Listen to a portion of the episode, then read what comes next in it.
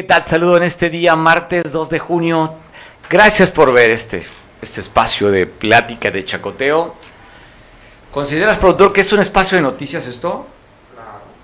Sí, pues bueno, yo difiero. Dice que claro, pues yo creo que entre todos decimos, comentamos noticias. Porque al final, pues la realidad no la podemos cambiar. Aquí la diferencia es cómo te cuentan la información. Normalmente casi todos los medios manejamos la misma información, pero cada quien tiene su propio estilo. Y yo te agradezco que te guste ver esto. Eso de cómo platicamos tú y yo las noticias, porque esto es un espacio entre tú y yo. Nadie nos ve, es que nos puedes comentar, criticar, llamar, hablar, decir lo que tú quieras. Es un espacio nada más de dos personas, tú y yo. Y este espacio te voy a comentar mucho lo que pasó en tan solo 24 horas. Pero primero, te quiero pasar este video que está circulando en redes sociales. Esto es a nivel nacional que se dio a conocer una fiesta aquí en Guerrero, en Coyuca de Catalán, en la región de la Tierra Caliente, este municipio que colinda con Michoacán y que colinda con Ciudad Altamirano. Vea la forma de vestir de este señor en este baile.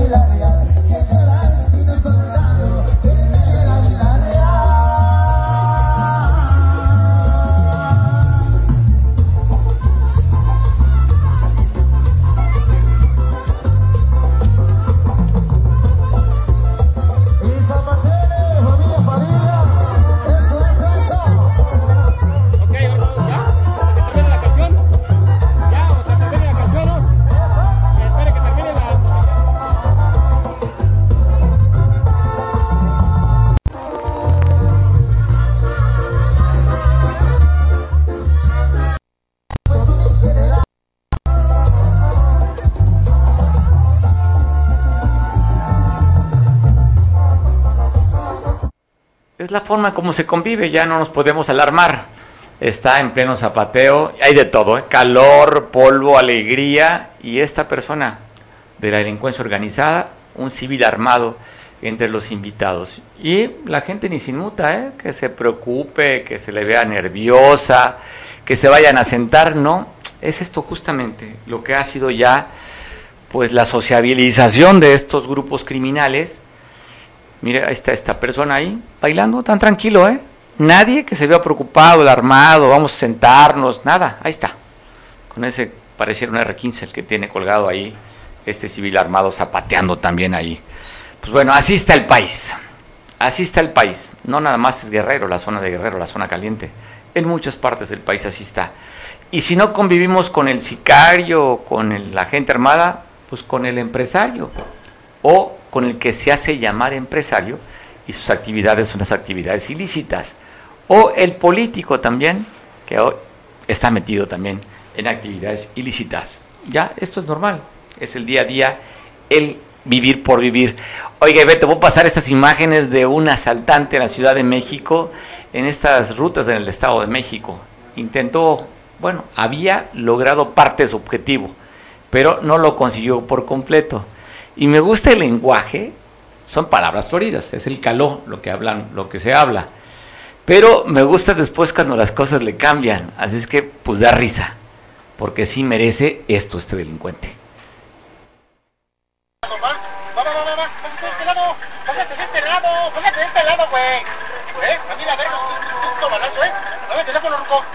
Dame el teléfono. Dame el teléfono puesto.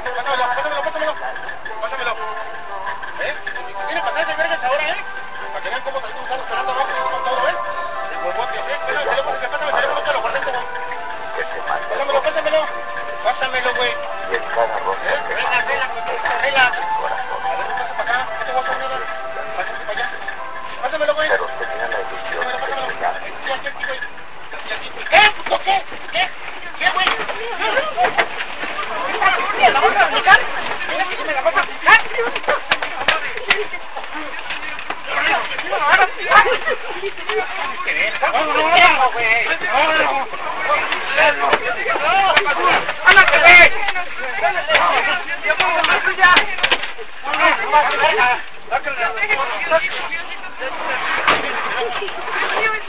No va a verga, güey.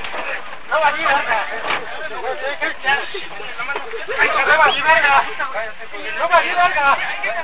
No va a verga, miren todos, güey. A ver si es cierto, güey. A ver si es cierto, miren. Ahí viene. Ahí viene. Ahí viene.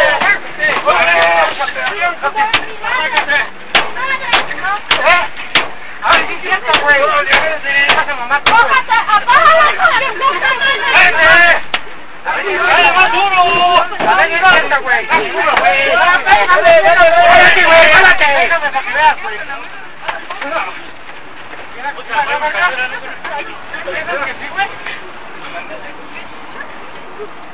Vale, no seas pinche burro, la policía, cabrón. Dale, dale, cabrón.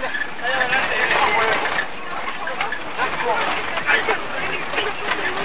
¿Qué, güey?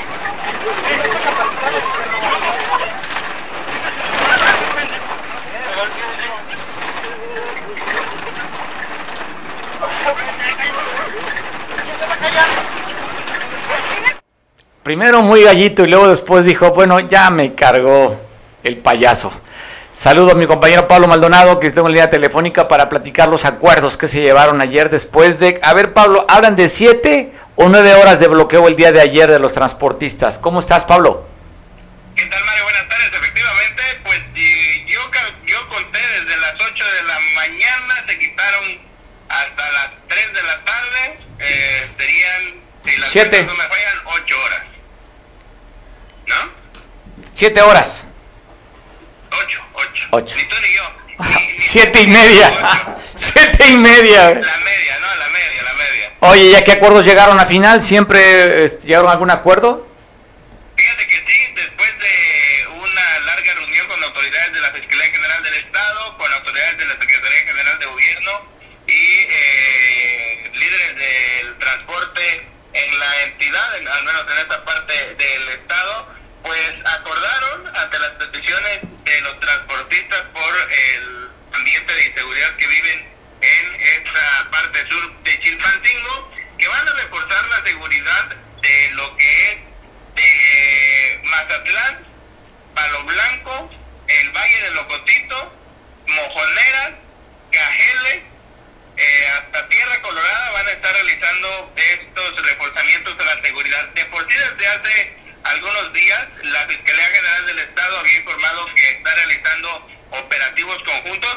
Estos mismos operativos conjuntos que han realizado o que realizaron en la parte de norte del estado de Guerrero que les dio resultado con eh, la liberación de los tres policías de Pilcaya. Esta misma dinámica la están implementando en esta parte del estado de Guerrero, lo que es entre Acapulco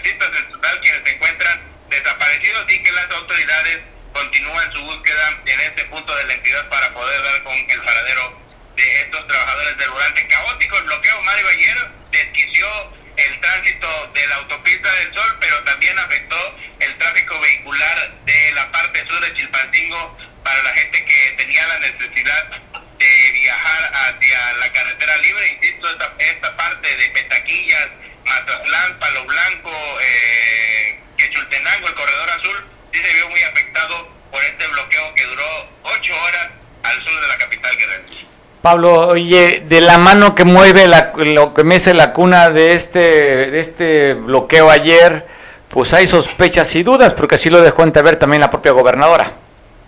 Sí, fíjate que eh, incluso también los mismos transportistas están acusando a la policía comunitaria de la UCOEC de ser ellos quienes están hostigando y realizando actos de violencia en contra de los taxistas.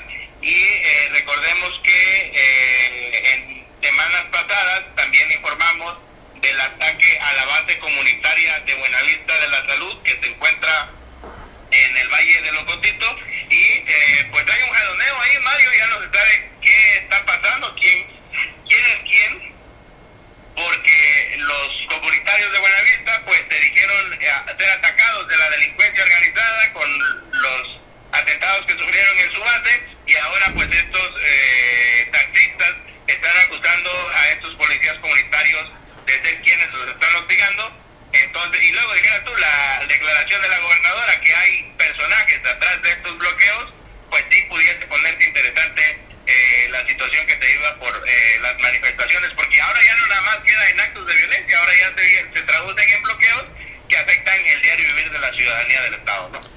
Bueno, pues es interesante ver qué sucede. Pablo, si ya estaban involucrando a otras organizaciones, no sé qué tanto pueda crecer o no crecer el evento.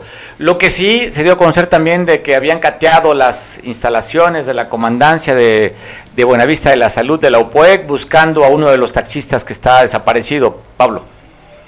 Sí, en días pasados también, a principios de semana, si no me equivoco, los mismos eh, policías comunitarios de la base de Buenavista eh, convocaban a conferencia de prensa para dar a conocer pues eh, esta situación en donde los policías en estos operativos conjuntos que la fiscalía junto con los tres órdenes de gobierno están realizando en esta base en esta parte del valle de Locotito eh, acudieron a la base comunitaria de Buenavista realizaron esta inspección o este cateo pues al parecer no encontraron nada no hubo detenciones porque los mismos policías dicen que no les quitaron nada pero pues por lo menos se está dejando sentir y ver que la autoridad está intentando por lo menos eh, dar con el paradero de los taxistas desaparecidos y con los responsables de sus desapariciones. Bueno, Pablo, vamos a dejar ahorita platicar, platicar contigo la una entrevista que dio uno de los policías comunitarios donde dicen que fueron a catearle las instalaciones allá de Buenavista de la Salud. Pablo, te mando un abrazo, estamos al pendiente. Claro que sí, vamos a estar pendientes y cualquier cosa eh, te mantendré informado. Gracias, Pablo Maldonado, compañeros de Chilpancingo. ¿Qué dice la Policía Comunitaria de Lupoec respecto a esto? Que fueron a tratar de encontrar o fueron a buscar a sus instalaciones a uno de los taxistas que se encuentra desaparecido.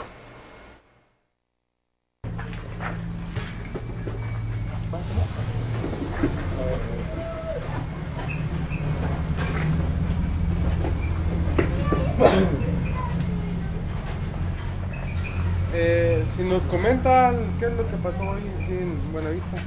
Sí, antes que nada, buenas tardes, ¿verdad? Este, pues vino un convoy de del gobierno a, a catearnos aquí a la, la base comunitaria aquí de Lopoc de Buenavista y este atestiguando que vienen buscando a una persona que desapareció hace aproximadamente un mes y este pues nosotros realmente desconocemos el acontecimiento y este y pues fue lo, lo que nosotros atestiguamos con ellos. No sabemos nada desconocemos totalmente qué pasó cómo, cómo estuvo la acción pues. Y este pero esos señores ya vienen directamente acusándonos a nosotros pues y por así que que deberían buscarle por otro lado, pues, con, con, ahora sí que con los mañosos que a nosotros siempre o todo el tiempo nos han amedrentado, pues, ahí sí no, no ha habido resultados, si quieren que, que nosotros, o sea, nosotros de, de dónde o por qué, pues más que nada. Después de la muerte de, los comandantes este, Mario Zamora y también de la gente del Fresno, ¿ustedes han sido más perseguidos que antes en otro gobierno? Pues sí, prácticamente sí, pues nosotros, este, de hecho, anteriormente con el comandante Mario cuando vivía, pues solicitamos nosotros, este, un cuartel de la Guardia Nacional. De aquí, de la base, salió el, este, la, la orden pidiendo el apoyo, pues, eh, la solicitud más que nada.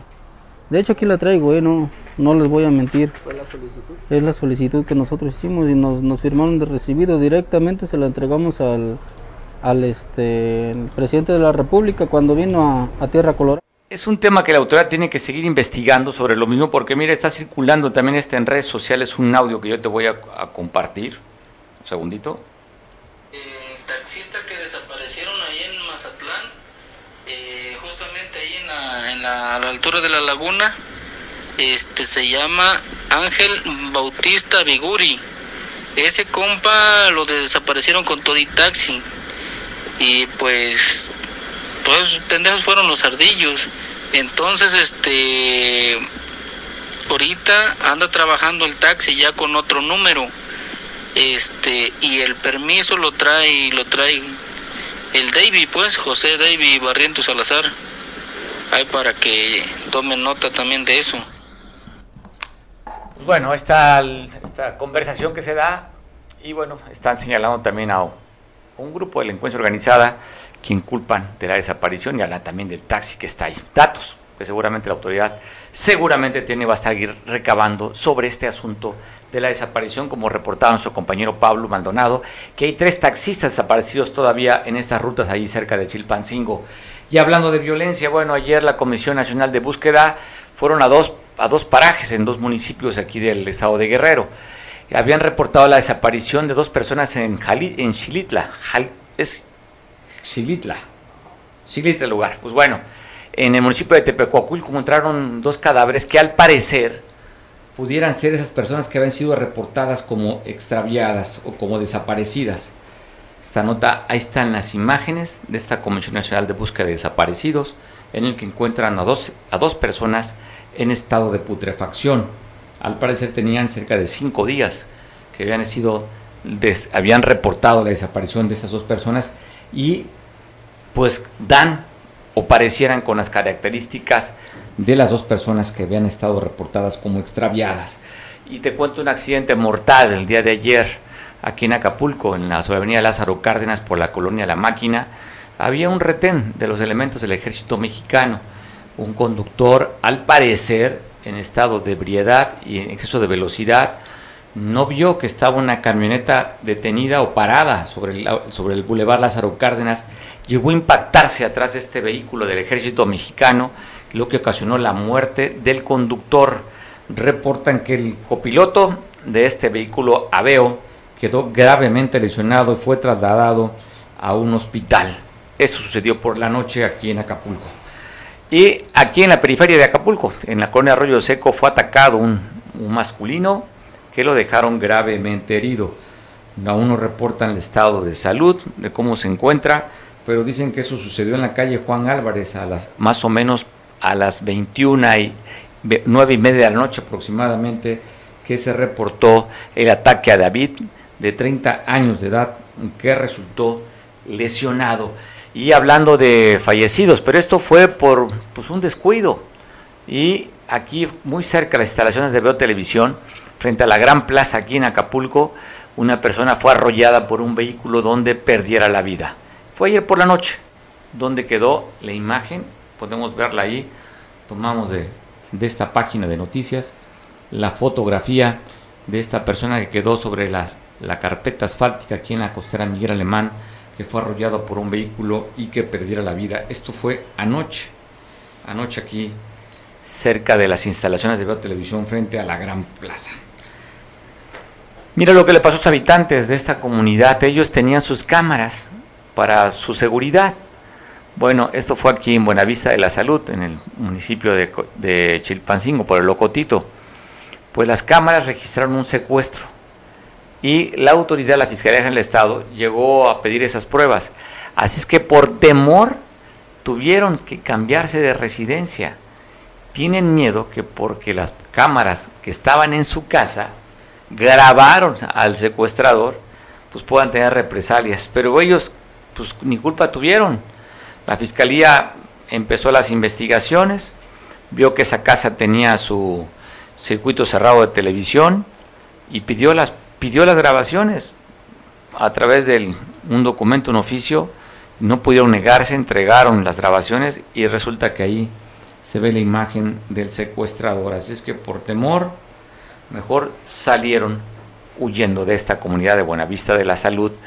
Y por la mañana, otro bloqueo en la costera Miguel Alemana, a la altura del Hotel Las Hamacas, en la zona centro del puerto, ahí por el malecón. Padres de familia de la escuela Manuel Ávila Camacho serán a bloquear los dos sentidos de la costera Miguel Alemán, porque dicen, si usted recordará esta nota que ya la hemos estado pasando, ya ha habido inconformidades y molestias por parte de los padres de familia. Esta escuela muy conocida, una escuela muy tradicional aquí en Acapulco, pues bueno, resultó gravemente, no gravemente, resultó grave, pues no es persona, resultó con lesiones que ponen en riesgo a los estudiantes. Así es que tienen que repararla. El turno matutino aceptó irse a las nuevas instalaciones que rentó la Secretaría de Educación Guerrero. Entonces dijeron, ¿sabe qué? Esto no se puede, tienen que desalojar los estudiantes y vamos a otro lugar, a otro lugar que ya está rentado. El turno matutino dijo, pues jalamos nosotros. Así es que se llevaron el mobiliario para habilitar la nueva sede. Y ahora, ¿qué es lo que reclaman estos padres de familia? Ellos son del turno vespertino. Dicen que son como 150 alumnos que los papás no quieren que se cambien de este lugar. Están pidiendo que les regresen el mobiliario para que sus hijos del turno vespertino tomen clases. Así es que bloquearon la costera Miguel Alemán para hablar con la, la encargada de educación de la zona Coyuca, Acapulco, quien llegó a este lugar, Marta Carachure, llegó a platicar con los inconformes de los padres de familia para evitar que siguieran bloqueando esta importante avenida aquí en Acapulco. Pues bueno, los acuerdos sabremos mañana, el hecho es que ya se levantaron del lugar, pero ahora hay esa disyuntiva. Dicen que no tienen ni la, el dinero para que tomen sus hijos otro transporte a otra escuela que no sea esta donde sus hijos están tomando las clases. Pero está en riesgo la seguridad de los hijos y los padres dicen, pues no me importa, yo quiero que sigan tomando clases aquí en esta escuela, aunque estén en riesgo. Y de accidentes automovilísticos, mire cómo quedó esta urban prácticamente inservible. En el bulevar Vicente Guerrero, allá en es la autopista del Sol, pero allí al atravesar la capital del estado se llama Boulevard Vicente Guerrero. Esta camioneta del Servicio Público de Transporte de la ruta Petaquillas Chilpancingo, número económico 28, a exceso de velocidad, perdió el control y quedó prácticamente inservible. Esto fue a la altura de Congreso del Estado. Se habla de que el conductor pudo haber sido lesionado porque había huellas hemáticas dentro del vehículo. No se encontró al conductor, pero por las manchas de sangre se puede pensar que se, fue a un hospital para ser atendido. Así quedó esta camioneta que usted esté viendo sobre el bulevar Vicente Guerrero. Oiga, temas de seguridad, dan a conocer el número de muertos por muerte violenta en el mes de mayo. Hablan que fueron 35 muertos. Está contenta la autoridad municipal porque dice que disminuyeron comparado con el mes de mayo del año pasado y que disminuyeron también comparado con el mes pasado de abril. Ahí está el boletín donde están dando a conocer estos datos el gobierno municipal en esta mesa que se llama el resultado de esta estrategia de la mesa, de, mesa regional de la coordinación por la construcción de la paz. Dicen que está dando resultado 32 muertos menos comparado con el año pasado, 2021, y 54 menos que el mes de abril. Eso es lo que reporta esta, este boletín que dan a conocer como también se dio a conocer eh, los datos de fallecidos por muerte violenta en el país. La cifra, ojo, 2.472 muertos en el mes de mayo y sería el mes más violento de este año, de, en los cinco meses que habían transcurrido, de acuerdo a esta estadística, serían el mes más violento mayo. Hablan de un promedio al día, 79.2, 79.7, es decir, prácticamente 80 muertos diarios es la violencia que está llevando al país, 16.3% más que el mes anterior eh, de acuerdo al dato que maneja, ese es el dato de gobierno federal. Así es que en aumento, ¿quiénes son los estados con el mayor número de muertes violentas? Te hablo en este mismo orden. ¿eh? Primero, Guanajuato, el céntrico estado de Guanajuato. Segundo, Baja California, este estado hacia el norte del país, en el, en el oeste del país. El siguiente estado también de ejecuciones violentas, el Estado de México. En cuarto lugar, Chihuahua luego le sigue Michoacán, luego le sigue Sonora y luego ¿quién cree que sigue? Guerrero. Sería el estado también de los top más muertes en el país.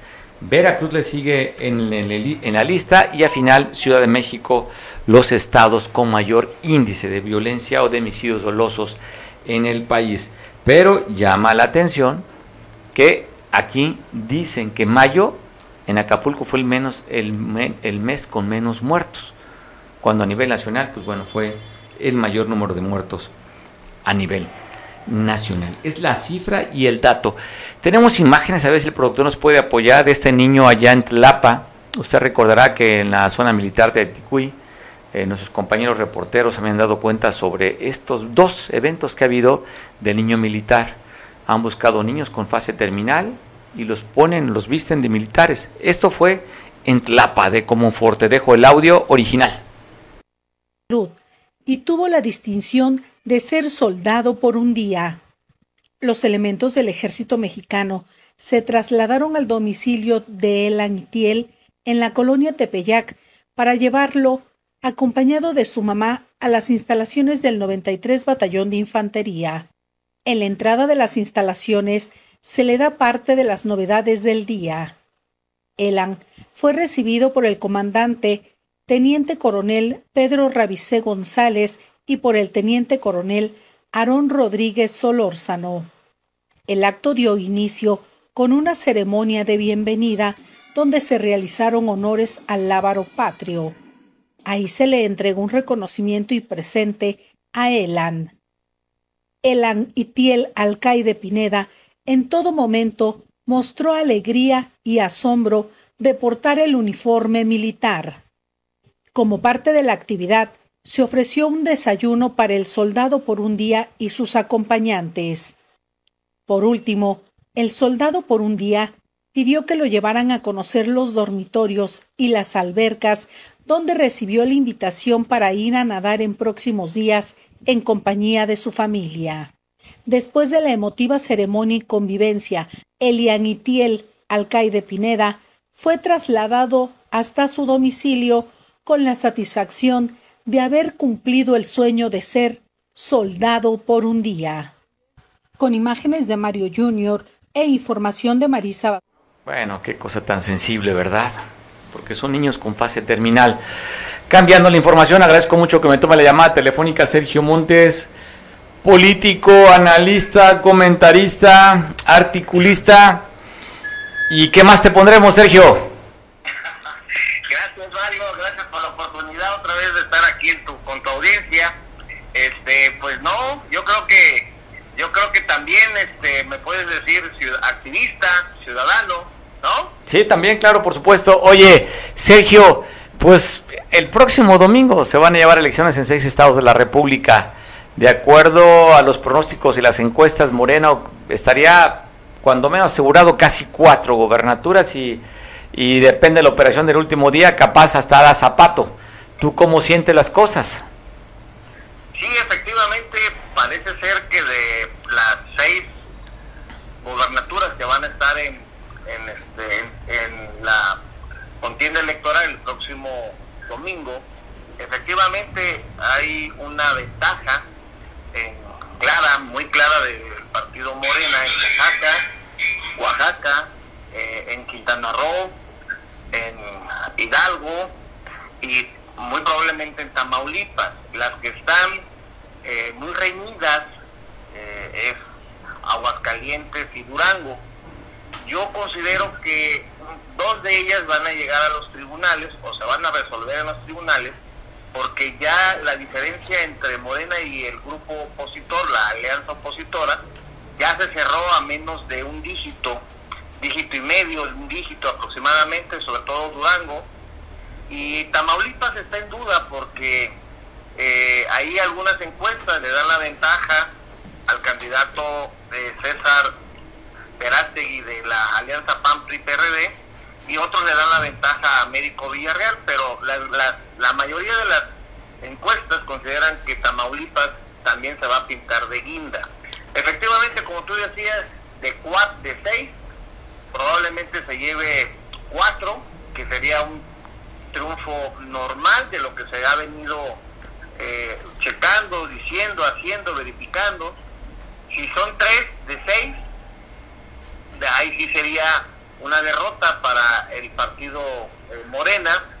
Y si son cinco de seis, sería un éxito total del partido Morena el día domingo. Eh, está muy cerrada la contienda, te repito, en Aguascalientes, muy cerrada, vamos a ver, es una de las elecciones más que van a despertar más interés eh, y esperemos que, que no exista conflicto postelectorales en ninguna de ellas, Mario. Va a ser interesante, ¿no? Un estado gobernado por el PAN, un partido, un, esta, un estado muy conservador. La derecha ha estado gobernando durante mucho tiempo. Nunca ha gobernado la izquierda en Aguascalientes, estaba el PRI, después el PAN. Y a ver qué sucede, ¿no? Con una contienda entre dos mujeres. No era Rubalcaba y no recuerdo el nombre de la, de la candidata del PAN, pero se ve. Teresa Jiménez. Teresa, que Tere fue Jiménez. Tere- oye, es, oye, es Tere Jiménez, ¿eh? no es Teresa, es Tere Jiménez, Regio. Ah, Tere Jiménez. sí, porque así es su así es su su eslogan de campaña. Fíjate que Aguascalientes tuvo una una eh, singularidad. Prácticamente todas las todos los aspirantes de todos los partidos, que eran como cinco, cuatro, eran mujeres. Todas. Sí, y en- no sé si te lograste ver una un debate hace ocho días aproximadamente, se dieron con todo, ¿eh? Eh, no crees que porque eh, son mujeres iban a detenerse a acusarse de corruptas, de este de haber eh, realizado fraude en los trabajos anteriores que estuvieron, algunas eran de eh, habían sido presidenta municipal, otra había sido senadora, otra diputada, se dijeron de todo, Mario. Una un debate que, que deja mucho ver el nivel que tenemos de política en todos lados, ¿eh? Y no es el sur, es el norte. Bueno, ahí, ahí es prácticamente, es el centro del país. Lo que sí eh, es, es muy común, este Sergio, pues echar calabaza, echar cuita, pero no tienen sustento, solamente hablan, como muchos actores políticos, hablar de corrupción, de los fideicomisos, del Naim, pero no presentan pruebas, Sergio. Sí, fíjate que a mí me llamó mucho la atención y como un ciudadano que vive en Guerrero, eh, creo que el tema de los de, la, de los alumbrados públicos fue un tema de fraude que involucró como a dos o a tres candidatas. Se dieron con todos bajo el tema de, las, de los de los alumbrado público, ¿no? Eh, Creíamos que la mujer iba a dignificar más la política, pero en este debate vimos que eh, se, se dieron peor que, que si fueran hombres, ¿eh? Bueno, Pero bueno, lo importante es elevar el nivel y lo importante es ver el electorado que tiene dos opciones y vamos a, a- vamos a vamos a ver el día domingo cómo le cómo le va a la alianza eh, opositora y cómo le va al partido de Morena. pues me parece interesante, ¿no? Que Aguascalientes, que tenía prácticamente el triunfo en la bolsa, si se ha cerrado la- las encuestas que tú manejas, yo he visto otras encuestas, inclusive hay un periódico de circulación nacional, es que no podemos hablar de encuestas ya, ni mencionarlas, pero he visto una encuesta de un periódico que pues, es de los FIFIs y pone prácticamente 3 de 3, ¿eh? Y Aguascalientes lo pone en la bolsa, está Durango y estaría Tamaulipas también. O sea que dependiendo donde tú la veas las encuestas, por eso lo importante Sí, va a ser cómo se da el día de la elección. Efectivamente, pero la, la prohibición es para los estados que van a tener elección, no para nosotros. Nosotros podemos hablar. Eh, aquí el tema, el tema es que eh, si son 3 de 6, entonces es una derrota para el partido Morena, ¿eh? O sea, ¿tú crees que, lo bueno, ¿por qué derrota? No están gobernando ninguno de los estados. Sería un logro porque ninguna le han puesto a prueba a Morena todavía. Sí, pero el inicio, la intención del voto era de 5 de 6. Es como, es como el triunfo aquí en Guerrero, que ah, antes de la jornada electoral o al- antes de empezar el proceso electoral, Morena tenía una ventaja de cerca de 30 puntos contra el tricolor y terminó siendo una ventaja de 4. 4. Sí, después 17 y luego 4%. Se cerró la elección aquí. Sí, sí, se fue cerrando. Eso significa que el candidato, que eh, significa que cuando un partido elige mal candidato, cuando no hay un plan- ah, no hay un proyecto de, de- gobierno, cuando no hay nada que ofrecer, se van cerrando las, los procesos, el- la, la, intención del voto. Y por eso te decía que si es 3 de 3 de 3 de 6, pues se, se- se tomaría como una derrota para, para Morena, porque la intención al inicio del proceso eran 5 de 6. 5 de 6 era el dato. Pues ahí vamos a esperar, ya falta poquito para develar este misterio. Vamos a ver cómo operan, a ver si no sucede como los señalamientos de Sinaloa, que la delincuencia organizada estuvo muy activa. Tamaulipas es un foco rojo, Sergio. Tamaulipas y no me digas Durango, Durango, este, que es otro estado muy complicado. Eh, acuérdate que está en el, en el, en el triángulo dorado con, con Chihuahua y Oye el, oye, el triángulo del bienestar, por favor, Sergio. El triángulo de la gente buena ya. tienes razón, tienes razón. El presidente nos nos instruyó que ya dijéramos este el a todos los ciudadanos que era el triángulo del bienestar, ¿no? Oye, y, oye, Sergio, y te comento de Tamaulipas, porque seguramente viste medios a nivel nacional donde el líder de Morena estatal le dice que arriba el ¿cómo? cartel del Golfo, PUT, ¿te acuerdas? Si viste esa imagen, ¿no? Donde el presidente de Morena alabando el cartel del Golfo. Sí, fíjate que eh, yo he estado eh, observando cómo nos hemos, cómo hemos, eh, como partido político, hemos, nos hemos estado desdibujando desde la ideología, desde los conceptos de, de, la, de los estatutos y cómo han llegado al partido a dirigirlo gente que de muy dudosa reputación, pero todo todo esto Mario es por eh, es por la la forma tan autoritaria que se maneja internamente el partido que lo hemos denunciado y son los son los delegados que Mario este Delgado colocó en octubre del año pasado en todo el país eh, pasando por encima de los estatutos y ah, como aquí en Guerrero que tienen a un hombre que es una nulidad que se llama Ney este Cuauhtémoc es una nulidad. Entonces eh, en otros estados en otros estados se da la figura como este que mencionas no que, que grita en una en no sé si estaba en un festejo en un estadio no sé qué estaba en qué en qué espacio estaba pero efectivamente lo lo, lo, lo captan diciendo y gritando esa ese eslogan que tú que tú acabas de decir no para vergüenza y para preocupación de nosotros no Oye, pues y no pasó nada. Sigue estando ese señor. no pasó nada y también trae encima el, tema del- de las denuncias de la persona esta que fue ejecutada, que fue, fue denunciada por el huachicol, que eran unos huachicoleros también que le prestaban naves eh, para viajar a- hasta Mario Delgado. También está un tema abierto y creo que, que eso nos pinta muy mal, ¿no? No se puede ganar a como sea, dejando trozos de dignidad y trozos de honestidad en el camino. No puedes tú este, ganar una administración a, a como sea. Creo que eso eso no lo debe de hacer nadie, ¿no? Y, y eso es lo que hemos, a, a eso hemos llegado, más. Oye, en la Cámara Alta, la Cámara más importante del país, digo, no restando la importancia que tiene Cámara de Diputados, Lili Telles decía que Morena es el brazo político del crimen organizado.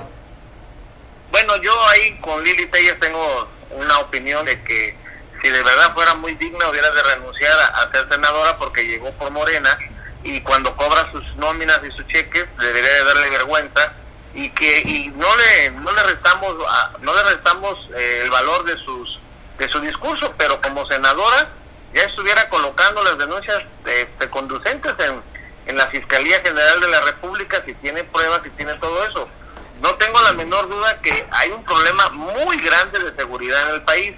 Pero eso de asegurar que un partido político es el brazo, el brazo político de una organización criminal, eso ya sí son palabras mayores, ¿no? Duro. Pero, pero mira, pues es que estamos tan acostumbrados a que en los medios de comunicación se descalifique, se hable de corrupción y nadie presenta pruebas, Sergio. Ojalá quien se sienta aludido, pues debería demandar para que, pues, si tienen pruebas, pues y si no, pues que hay un castigo, ¿no, Sergio? Pero es lo más normal, lo escuchamos día, a día, dudas. todos los días, ¿eh? Sin lugar a dudas, el debate está de muy bajo nivel, pero sin, pero aquí sí, eh, déjame comentarte que quien acusa tiene la obligación de probar.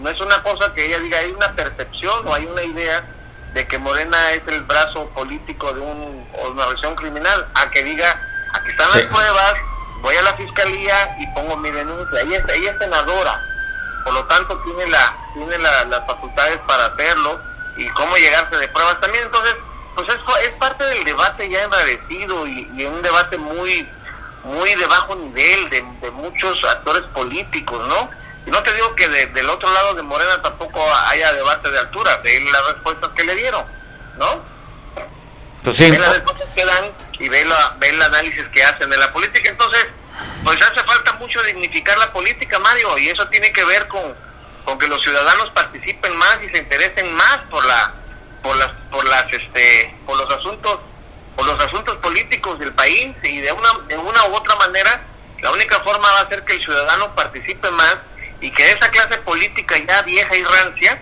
se vaya se vaya a su casa, ¿no? Ya urge un cambio generacional y una y una eh, dignificación de la política de nuestro país, Mario. Bueno, un tema para debate, ojalá tengamos la oportunidad de platicar sobre lo mismo más amplio en otra ocasión. Sergio, has estado señalando la pérdida de tarjetas, hablas de una, un asunto no aclarado de muchos millones de pesos. Cuéntanos esto, Sergio. Sí, fíjate, déjame hacerte rápidamente un recuento. Fíjate que en el mes de octubre, eh, noviembre del 2018, cuando se nace la Secretaría de Bienestar, la delegación se divide internamente en dos personajes. Se divide en los que eran gente de César Núñez y los que eran gente de Pablo Amílcar. 50-50. Después sale Amílcar de la organización y lo que hacen los yunis, los ministras es, es, eh, sacar prácticamente a todos los andovalistas y meter a gente del Verde, del PT, del PRD, del PAN, del PRI, a trabajar en las en lo que es la delegación de bienestar. Estoy hablando de aquí de Guerrero. Pero algunos algunos compañeros que quedaron ahí, gente que yo conozco y que déjame decirte que yo nunca me metí a la, a la al reparto este, descarnado de la de los de los este, intereses internos de esa delegación yo nunca me metí en esas cosas pero tengo conocidos y muchos de ellos varios de ellos me han comentado que te repito yo no tengo pruebas por eso dije hay una hay un rumor muy fuerte de que traen extraviadas más de 7.300 tarjetas de la del programa de adultos mayores y nosotros emplazamos al delegado a que salga a a explicar si es cierto esa esa este ese rum rum que anda de que existe ese problema o simplemente decir que no existe no estamos acusando de nada. De hecho yo eh, eh, digo y lo vuelvo a repetir que a mí me gustaría que eso fuera mentira porque de lo contrario sería un golpe muy fuerte a la credibilidad del trabajo que se está haciendo de esta delega de esta delegación Mario. Oye, ¿has hablado con Iván Hernández? no yo no tengo comunicación con ese personaje Mario Oye, la otra, si de ser cierto, 7.300, eh, ¿de, ¿de cuánto dinero estaríamos hablando, Sergio? Mira, según cálculos que hicimos, eh, muchas de esas tarjetas tenían dos o tres bimestres. Eh, estamos hablando de un promedio de 15 mil pesos por tarjeta. Te lleva un costo de 109 millones de pesos aproximadamente. Eso es lo grave. Y lo más grave también es que la gente de la tercera edad, Mario, que está esperando sus, que está esperando sus ingresos, está esperando ese dinerito que les va a caer. Si tú lo quieres, si tú quieres con todo lo que eh, con todo el cuestionamiento que se pueda tener alrededor de, ese programa social, pero para muchos señores de la tercera edad, Mario, es la diferencia entre comer y no comer, entre pagar y no pagar, muchas cosas que tienen, ¿no?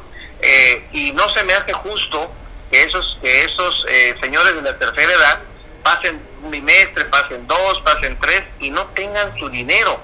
Un dinero de un programa universal que deberían de tenerlo para sus, para sus eh, gastos personales y que nadie les da respuesta. Eh, en los comentarios que, que se hicieron en esa publicación que hice en mis redes sociales, muchos de los, muchos de los temas que coincidían es que hay gente que se inscribió desde hace seis meses, siete meses, ocho meses y no hay respuesta de que ya están dentro del programa, de que ya van a recibir. Y eso es lo más grave, Mario. Yo en lo personal eh, espero que esa, esa, ese rum rum sea falso, que se resuelva este problema de los señores de la tercera edad, porque es, es una, es una, aparte de ilegalidad, es una algo inhumano de que se le retenga el dinero a los señores de la tercera edad que lo están, que lo están esperando con mucho anhelo, Mario. Oye, pero el rumor de dónde sale, Sergio. Sale de- directamente de, directamente de, de, de bienestar, Mario. Ok, sale del bienestar. Esto de esta... Directamente de es- es- bienestar de gente que tiene contacto con nosotros y que yo, lo te revuelvo a repetir, espero que sea falso. Pues esperemos que sí, las 7.300 tarjetas que es que está extraviada y que daría un monto más o menos de 109 millones de pesos que el delegado Iván Hernández pues no ha, no ha declarado nada y está pues calladito. Sergio, te mando un abrazo, un comentario adicional. Gracias Mario, pues el que calla otorga, espero que dejes tu silencio y salga a explicar si ese run run es falso y que se resuelvan los problemas que hay en todo el estado de personas de la tercera edad que se han inscrito desde hace seis, siete, ocho meses y no han tenido respuesta a esa, a esa, a ese programa social, Mario. Y, y, y sin, y sin duda es muy importante señalar que para para nosotros en, la- en especial para los que hemos eh, los que trabajamos en la creación de este movimiento parte- Partido Morena es un golpe muy fuerte a la credibilidad y a la honestidad que podamos decir que podamos decir que somos diferentes y al final somos prácticamente iguales a lo que estaba antes Mario No mentir, no robar, no traicionar. Pues hablamos el lunes, Sergio, para ver el resultado de las elecciones, ¿te parece? Con todo gusto, Mario, con todo gusto. Esperemos que ya haya datos muy muy concretos y muy este, certeros y de que se resuelva sin, sin, sin la violencia electoral, que no haya violencia electoral y que no haya conflicto postelectoral. Te hablo el lunes, Sergio. Gracias por la oportunidad de platicar contigo. Feliz jueves pozolero. Te mando abrazo. No, gracias a ti, gracias a ti, Mario. Gracias, Sergio Montes. De tu parte, gracias. Te acaban de escuchar. Parece interesante este dato de estas 7.300 extraviadas. Dice, ojo, eh, el rumor o el comentario sale de la gente que trabaja dentro de la, Secretaría- de la Delegación Federal del tema de las tarjetas del bienestar. Complicado. A ver si Iván Hernández aclara si es verdad o es mentira, pero él dice, Sergio, que el que calla otorga, hasta el momento está muy calladito, Iván Hernández, delegado federal en Guerrero. Cambiando el tema, ayer, anoche, más bien en la madrugada, este fuerte aguacero en el puerto de Acapulco con tormentas eléctricas y truenos, así despertamos algunos por la mañana. Carlos Manrique, especialista en temas de protección civil, ¿qué se espera para las próximas 24 horas en tema de lluvia, Carlos? Muy buenas tardes al público eh, en general. Eh, se les informa que el pronóstico del tiempo emitido por la Comisión Nacional del Agua para el día de hoy es lluvias eh, vespertinas, ¿sí? Y lluvias nocturnas. Todo esto provocado por, la formación de tormentas locales, ¿sí? Estamos en temporada de lluvia, volvemos a repetir. Eh, se pronostica este mes de junio muy lluvioso, por lo tanto hay que tener las medidas eh, precautorias para aquellas personas que viven en zonas de alto riesgo, ¿sí? porque si el 25% de las precipitaciones de toda la temporada eh, se pronostican que pueda ser que sea el mes de junio el más lluvioso. ¿sí? Entonces hay que estar preparados para este mes que va a empezar con mucha lluvia, señores. ¿sí? Oye, oye, Carlos, lo que estamos viendo de lluvia es el remanente de Ágata o ya son, como tú dices, son tormentas de la zona. Son, son llamadas tormentas locales. Son, son formadas por las nubes, ¿sí? Por la temperatura del, del agua del, del mar, que se conforman ahí en horas, ¿sí? Por eso se le dice muy local, porque se forman en dos, tres horas, son impredecibles y en el transcurso del día, mientras aumente más el calor, hay más riesgo de que se conformen y en la noche, ya que baje la, la temperatura, se precipiten al, a la atmósfera. ¿sí? Esos son las tormentas locales. ¿sí? Se está pronosticando lluvia en gran parte del estado de Guerrero. Por lo general en todo el estado de, de- de Guerrero va a llover. No por ningún sistema ciclónico, sino por la formación de las tormentas locales, señor. ¿sí? Oye, Carlos, oye, reporta que hubo granizo en algunas regiones en las partes altas del estado anoche. Afirmativo es el pronóstico ayer que les di, a ver, y, y también el día de hoy, ocurrencia de granizo en las zonas altas sierreñas, como la zona de Tlacotepec, la zona de la montaña alta, Guapa, Cochuapa, Tlametlatolo, sí, y parte de Tasco, señor, sí. Pues bueno, vamos a esperar las lluvias y también por ahí nos hice a favor de enviarnos una tabla de los sismos. ¿Quieres platicar respecto a eso, Carlos? Este, para informar a la población que la protección civil se divide en cinco fenómenos perturbadores de origen natural. Tenemos los geológicos, que son los sismos, los tsunamis. Tenemos los hidrometeorológicos, que son las lluvias, los químicos tecnológicos, que son los incendios forestales urbanos, los sanitarios, que son las pandemias, y los antrópicos antrópicos, que son las manifestaciones. Lo que ocurrió el día de ayer en, en el Parador del Marqués, o lo que ocurrió el día de hoy en la Ciudad de México, que hubo una manifestación de transportistas. Esos son los formados por o provocados por el hombre. ¿sí? Eh, como dato importante de esas tablitas que te envié, eh, aquí la, información es que Guerrero ocupa el segundo lugar después de Oaxaca en ocurrencia de sismos. Tenemos una cantidad de enero a la fecha de 2.300 sismos de varias magnitudes, desde 2 grados hasta 4.5, que son los más altos, que han habido este año, 4.5, los más fuertes, señor. Está Oaxaca, Guerrero y Chiapas. Oaxaca, pues ya le cayó de todo, lluvia y sismos. Guerrero también tiene sismos y lluvias, o sea, Guerrero es considerado a nivel nacional como un laboratorio en fenómenos naturales, para que sepa y concientice la población que aquí tenemos todo, todo lo que puede provocar daño con los fenómenos naturales.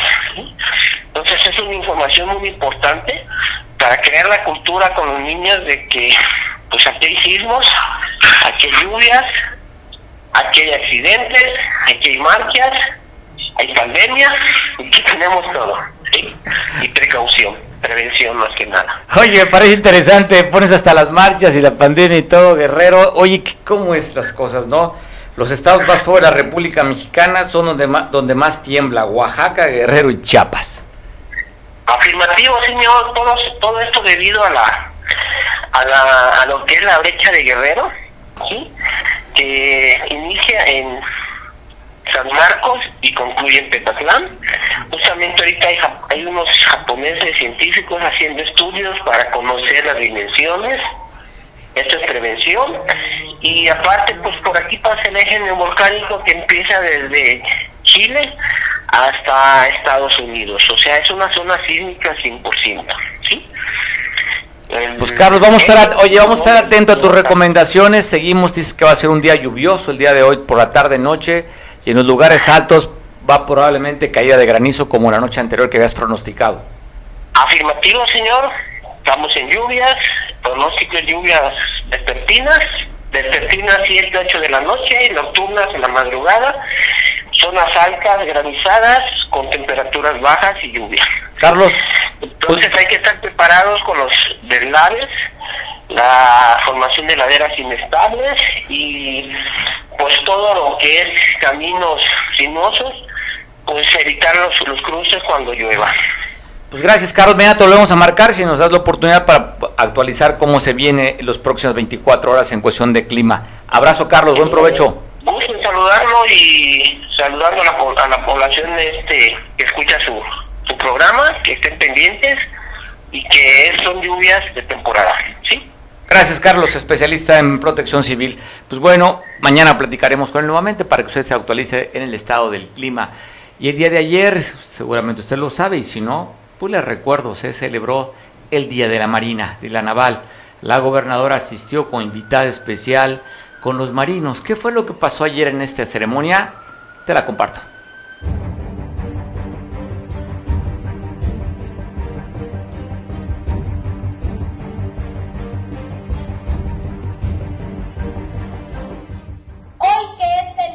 Marina. Venimos a festejar a todas esas personas que trabajan en el mar, pescadores y lancheros que tienen grandes jornadas,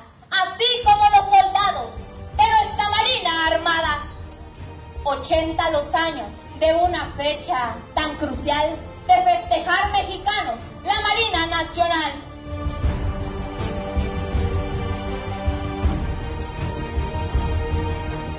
Hoy celebramos con entusiasmo el Día de la Marina Nacional y con ello reconocemos y aplaudimos la sobresaliente labor de las mujeres y hombres de mar que realizan a favor de nuestro querido México. Muchas felicidades, enhorabuena por nuestra Marina Nacional.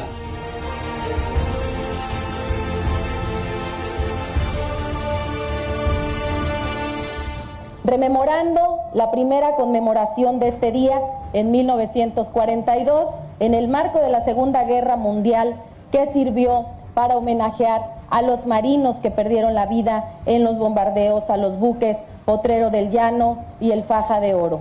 En los momentos más adversos, en los momentos más complicados, la solidaridad, la disciplina y el compromiso de la Marina nos ha ayudado a levantarnos. Hemos ido codo a codo, como hermanas y como hermanos, siempre procurando el bienestar para las y los guerrerenses. Quiero felicitar a todas las mujeres y hombres del mar, a todas y todos los miembros de la Marina, herederos de una historia de gloria y heroísmos, protagonistas de grandes episodios de lucha en nuestro país. Muchísimas felicidades a todas, a todos. Vamos a seguir trabajando de la mano por la transformación de Guerrero y por la transformación de México. Muchas gracias y que viva Guerrero.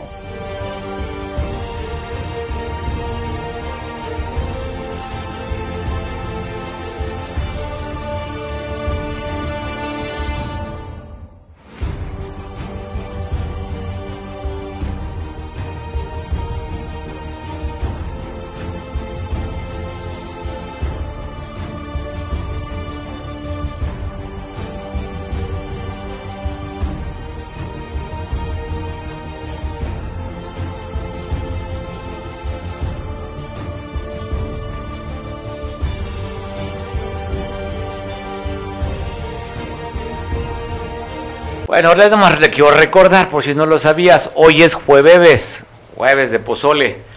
Disfruta este día, lo que resta, y te veo mañana en punta a 2 de la tarde. Te dejo en compañía de Julián, que nos ve por televisión en San Marcos. Mañana, la cita, ya lo sabes, de lunes a viernes 2 de la tarde, a través de las multiplataformas o a través de la televisión, Canal 8, Canal 53 de la red de Expit Cable Costa. Te recuerdo que tenemos un sitio web de noticias, es www.noticias.com.